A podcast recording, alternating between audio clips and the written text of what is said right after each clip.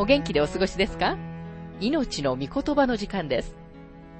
この番組は世界110カ国語に翻訳され、1967年から40年以上にわたって愛され続けている J. バーノン・マギー神学博士によるラジオ番組、スルー・ザ・バイブルをもとに日本語訳されたものです。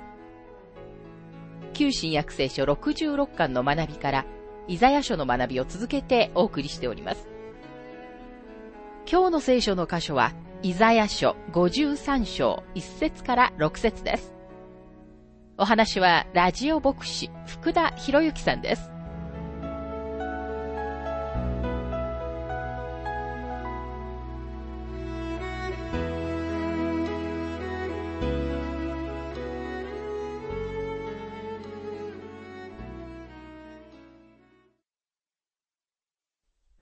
ザヤ書53章の学びをしていますが、53章の一節。私たちの聞いたことを誰が信じたか、主の身腕は誰に現れたのか。マギー博士はご自分の経験を次のように述べています。私は時々、私たちがキリストを拒絶している世界にいるのだということを思い知らされます。私たちの番組はいくつかのラジオ局から排除されてしまいました。なぜなら彼らは私たちのメッセージが好きではなかったからです。一人のマネージャーは自分は私が述べ伝えている種類の宗教は好きではないというためにわざわざ電話をかけてきました。彼は番組がもっと何かもう少し楽しいものにならないか知りたかったのです。なぜなら彼によると、人類はどんどん上へ上へと登っていって、どんどん良くなっているし、人々は罪人ではなく、物事は私が考えているほど悪くないのだからというのです。この人物の電話や同じような他の電話を聞くと、私たちがキリストを拒否する放送局にいるということを思い知らされます。私はこの国には今日多くの予言的な声があって、手遅れになる前に私たちを神様のもとに呼び戻そうとしていると信じています。それにもかかわらず、大多数の人々は自分たちがそれに合わせて踊ることのできる曲を吹いて、すべてのことは大丈夫。そのように感じさせてくれるなら、どんなリベラル主義のハンメルンの笛吹きにでもついていっているのです。パウロは滅びる人々にとっては十字架の説教は愚かなことだと言いました。一般的に示されている考えを見ると、十字架の説教が愚かだと思っている人々が大勢いることがわかります。ですからこのようなメッセージは、そのような人々には挑戦的に聞こえるのです。なぜなら、彼らがそのように考えるのには理由があるからです。神様はその理由を次のように言われます。第一コリント人への手紙2章の14節でパウロはこのように述べています。生まれながらの人間は神の御霊に属することを受け入れません。それらは彼には愚かなことだからです。またそれを悟ることができません。なぜなら、御霊のことは御霊によってわきまえるものだからです。神様は物事を達成されるために人間の方法をお使いになることはないということを覚えておかなくてはなりません。神様は力あるものをくじくために、この世の弱いものを選ばれ、賢いものをくじくために愚かなものを選ばれます。人間が神様の福音をなぜ信じないかという、とても明確な理由が一つあります。それは人間は神様が天国のどこか気高い王座に座っておられると考えることを好む存在だからです。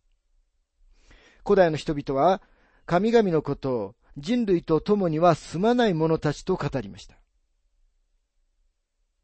ギリシャ人たちは神々をオリンパスの山に置きました。ローマ人はゼウスが雲の胸壁から雷電を投げていると考えました。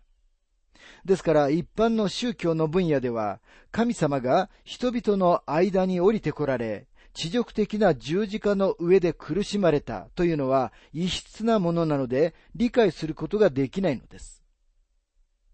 現代の人間はこれを敗北主義と呼びます。彼らは敗北主義を好みません。苦しむ神というのは人間の思考とは矛盾しているのです。ところがイザヤ書の53章には独特の魅力があります。そこには他の誰よりも苦しんだ方が描かれています。私たちは不思議なように主と主の十字架に引きつけられます。主は十字架による贖いについて次のように言われました。ヨハネ12章の32節私が地上から上げられるなら、私はすべての人を自分のところに引き寄せます。苦しみには類まれな人を引きつける力があります。痛みは私たちみんなを一つにします。私たちは何か気の毒な被造物が惨めにうめき、血に覆われているのを見るとき、私たちの心は本能的に不運な被害者に同情するのです。何とかして助けたいと思います。赤十字があんなに私たちの心に訴えるのはこの理由からです。また痛みは私たちすべてを同じ場所に置きます。痛みはすべて苦しんでいる人類の弱い子供たちを一致させる共通の絆なのです。ですから神様の御子の不思議な苦しみを見てください。イザヤはさらに質問をすることで自分の最初の質問を拡大します。それは、主の身腕は誰に現れたのかという質問です。腕という言葉の前に、英語の訳では、裸にしたという意味の言葉が挿入されています。裸にした腕とは、神様が腕まくりをされたこと、すなわち大きな事業のシンボルです。神様が天と地を創造された時には、その創造は神様の指の技にしか過ぎないと暗示されています。例えば、詩編19編の一節には次のように書かれています。天は神の栄光を語り継げ、大空は見ての技を告げ知らせる。見ての技という言葉は文字通りには指の技です。アメリカ改革派の神学者 T. ディウィット・タルメイジ博士はよく神様は物理的な宇宙を半分も努力することなく作られたのではないかと言っていました。神様が天と地を創造されたとき、努力されなかったのです。ただ単に天と地が存在するようにと言われただけでした。神様が7日目に休まれた時、神様は疲れておられたのではありませんでした。ただすべてのことを終えられたのです。ただその見業を完了しただけのことでした。でも神様が人間をあがなわれた時には、あがないには神様の腕まくりした腕が不可欠でした。なぜなら救いは神様の最も偉大な事業の一つだったからです。神様の救いに対して出される意義の一つは、救いが無料であるということです。もしそれが人間にとってただであることを意味しているなら、その表現は合っています。人間は何も支払うことはできません。なぜなら救いのために差し出すものを私たち人間は何一つ持ち合わせてはいないからです。救いが人間にとってただであるということは、神様が全てをもって支払われたということを意味します。ですから神様は腕まくりをしなければなりませんでした。神様はご自分の御子が十字架の上で死ぬために彼をお与えになりました。あがないは神様だけが行うことのできる無限の務めなのです。救いは無料ですが、確かにそれは決してお安いものではありません。さて、これから私たちはキリストのご人格を見ていきます。ここには主イエスの人間としての側面の起源が書かれています。イザヤ書53章の2節彼は主の前に若枝のように芽生え、砂漠の地から出る根のように育った。彼には私たちが見とれるような姿もなく、輝きもなく、私たちが慕うような見栄えもない。キリストは乾いた地から出る根でした。これは、キリストの誕生の時には、ダビデの家族は王位から切り離されていたということを意味しています。彼らはもはや君主ではありませんでした。ただの農夫でした。イスラエルの国は完全にローマに支配されていて、彼らは自由ではありませんでした。そしてローマには道徳的な土台はなくなっていました。ローマの社会は力強い男らしさと低粛な女らしさは堕落し、快楽を追い求める市民によって取って代わられていました。イスラエルの宗教はすでに盛りを過ぎており、彼らは虚しい儀式を追うだけで、彼らの心は冷たく無関心になっていました。そのような状況の中へとキリストが来られたのです。主はこのような大敗的な時代に、ローマの奴隷となった国の、もはや完全に落ちぶれた王の末裔の家族の出身でした。人類の最も麗しい花が世界の歴史の最も乾いた地点の最も乾いた時代から出てこられたのです。人間的な意味では、主の時代と世代が主を生み出すようなことは不可能でしたが、主はそのような大敗的な世界に来られたのです。さて預言者は私たちの注意を即主の苦しみと十字架上での死に向けます。ここには彼には私たちが見とれるような姿もなく、輝きもなく、私たちが慕うような見栄えもないと書かれています。この言葉から、キリストは魅力がなく、ある意味で醜かったのではないかというような推論を引き出した人たちもいます。またある人たちはあえて、主の外見が不愉快極まりなかったのではないかと言います。しかし主は完璧な人間でしたからそんなことはありえません。福音書の記録はそのような見解を支持してはいません。主の苦しみがあまりにも激しかったので、主は歪んで醜くなられたのです。十字架は決して綺麗なものではありませんでした。全く不愉快極まりないものでした。これまで人々は何とかして十字架をとてもきれいに形作ってきましたが、そのような十字架は主の十字架を表してはいません。主の十字架は見るのに良いものではなく恐ろしいものでした。主は他の誰も耐えたことのないものを耐えられたんです。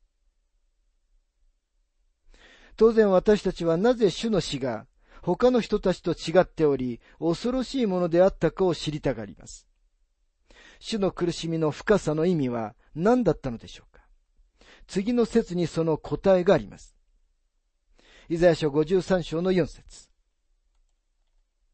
誠に彼は私たちの病を負い、私たちの痛みを担った。だが私たちは思った。彼は罰せられ、神に打たれ、苦しめられたのだと。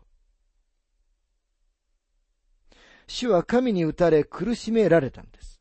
預言者は、あなたや私が見過ごしてしまうことをとても心配したので、三回もこのことに言及して、しかし主は私たちのすべての咎を彼に負わせた。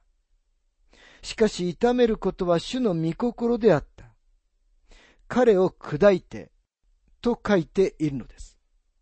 完全な人である方に、このように恐ろしい取り扱いをされたのが、父なる神様であることに気づくとき、私たちの魂は驚愕します。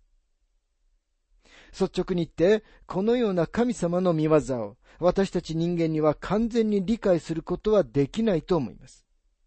そして私たちは、なぜ神様が主をこのように取り扱われなければならなかったのか、と自問自答するように導かれなければなりません。主はこのような扱いに値することを何かされたというのでしょうか主イエス・キリストは6時間の間、十字架の上で最後の一滴に至るまで尊い血を流されました。主は天と地の狭間で朝9時から午後3時まで十字架にかかっておられたのです。最初の3時間に人間は神の御子に対して最悪のことをしました。人間はあざけりと侮辱を主の上に積み重ねました。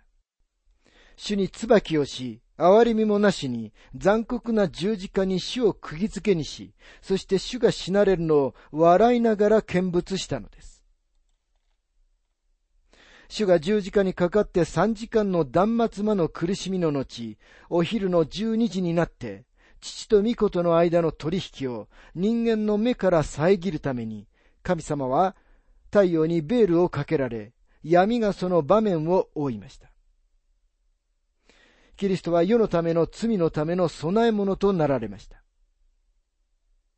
神様は主の魂を罪のための捧げ物とされたのです。キリストイエスは罪として取り扱われました。主は罪を知らない方なのに、私たちのために罪とされたと書かれているからです。神様が罪を憎まれるかどうかを知りたいなら、十字架をぜひ見つめてください。神様が罪を罰せられるかどうか知りたいなら、神様が心から愛しておられる方が罪の刑罰の拷問を耐えておられるのを見てください。このように偉大な救いをおろそかにしておいて、私たち人間がどうして神様の裁きを逃れることができるというのでしょうか。あの十字架が世の罪を取り除く神様の子羊を捧げる祭壇になったのです。主は他の誰でもない、あなたのためにこのような苦しみを経験し、そして死なれたのです。イザヤ書53章の5節から6節しかし彼は私たちの背きの罪のために差し通され、私たちの咎のために砕かれた。彼への懲らしめが私たちに平安をもたらし、彼の打ち傷によって私たちは癒された。私たちは皆、羊のようにさまよい、おのおの自分勝手な道に向かっていった。しかし主は私たちのすべての咎を彼に負わせた。彼の打ち傷によって私たちは癒されたという言い回しは、あなたの心の中に疑問を起こさせるかもしれません。私たちが何から癒されたというのでしょうか私たちは肉体的な病気から癒されたのでしょうか？それがこの言い回しの主要な意味なのでしょうか？神様の御霊の霊感によって、シモン・ペテロに解釈してもらいましょう。第一ペテロの手紙2章の24節にはこのように書かれています。そして自分から十字架の上で私たちの罪をその身に追われました。それは私たちが罪を離れ、義のために生きるためです。キリストの打ち傷のゆえに、あなた方は癒されたのです。何が癒されたのでしょうか？ペテロは私たちが自分たちの咎と罪から癒されたのだということをとてもはっきりさせています。イザヤ書53章の6節には次のように書かれています。私たちは皆羊のようにさまよい、おのおの自分勝手な道に向かっていった。しかし主は私たちのすべての咎を彼に負わせた。この説は私たちは皆という表現に始まって、私たちすべてという表現で終わっています。私たちは皆羊のようにさまよい。つまり、私たちの幾人かではなく、私たちは皆さまよったのです。人類の本当の問題は、私たちすべての人間が、おのおの自分勝手な道に向かっていったことなのです。それが私たちの根本的な問題なのです。人間は神様の道をおろそかにし、それぞれ肉の赴くまま、自分勝手な道に向かっていったのです。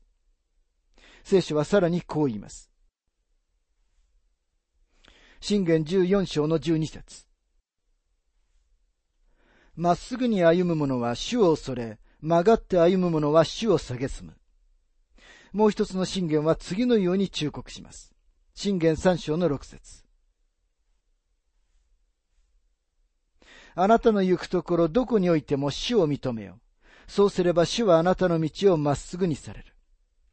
そして主イエスは次のように断言されました。ヨハネ14章の6節私が道であり、真理であり、命なのです。私を通してでなければ、誰一人父の身元に来ることはありません。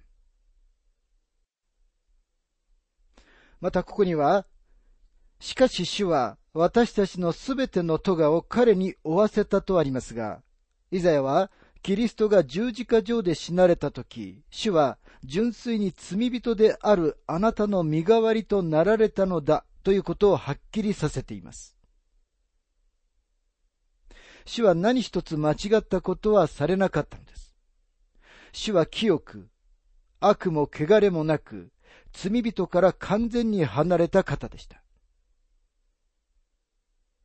ヘブル人への手紙7章の26節にはこのように書かれています。またこのように清く、悪も汚れもなく、罪人から離れ、また天よりも高くされた大祭司こそ、私たちにとってまさに必要な方です。主はあなたの救いのために神様の愛が用意してくれた身代わりである方だったのです。確かに主が木の上で死なれるとき、私たちの心は主に同情します。しかし主が十字架にかかるための道すがら、エルサレムの女たちが主のために泣いたときに、主が次のように言われたことを思い出してください。ルカ23章の28節エルサレムの娘たち、私のことで泣いてはいけない。むしろ自分自身と自分の子供たちのことのために泣きなさい。主は十字架の苦しみの中でも彼らの同情解体とは願われませんでした。そして私たちの同情も望んではおられません。主は神様に見捨てられ、世の罪をご自分の身に追われ、一人で死なれました。ですから主は十字架の上でこう叫ばれました。また27章の46節我が神、我が神、どうして私をお見捨てになったのですか？主のご生涯と使徒を受講するとき、私たちは確かに罪から離れるように説得されるべきです。確かに主は世の罪を取り除く神様の子羊であり、あなたの身代わりとなられたのです。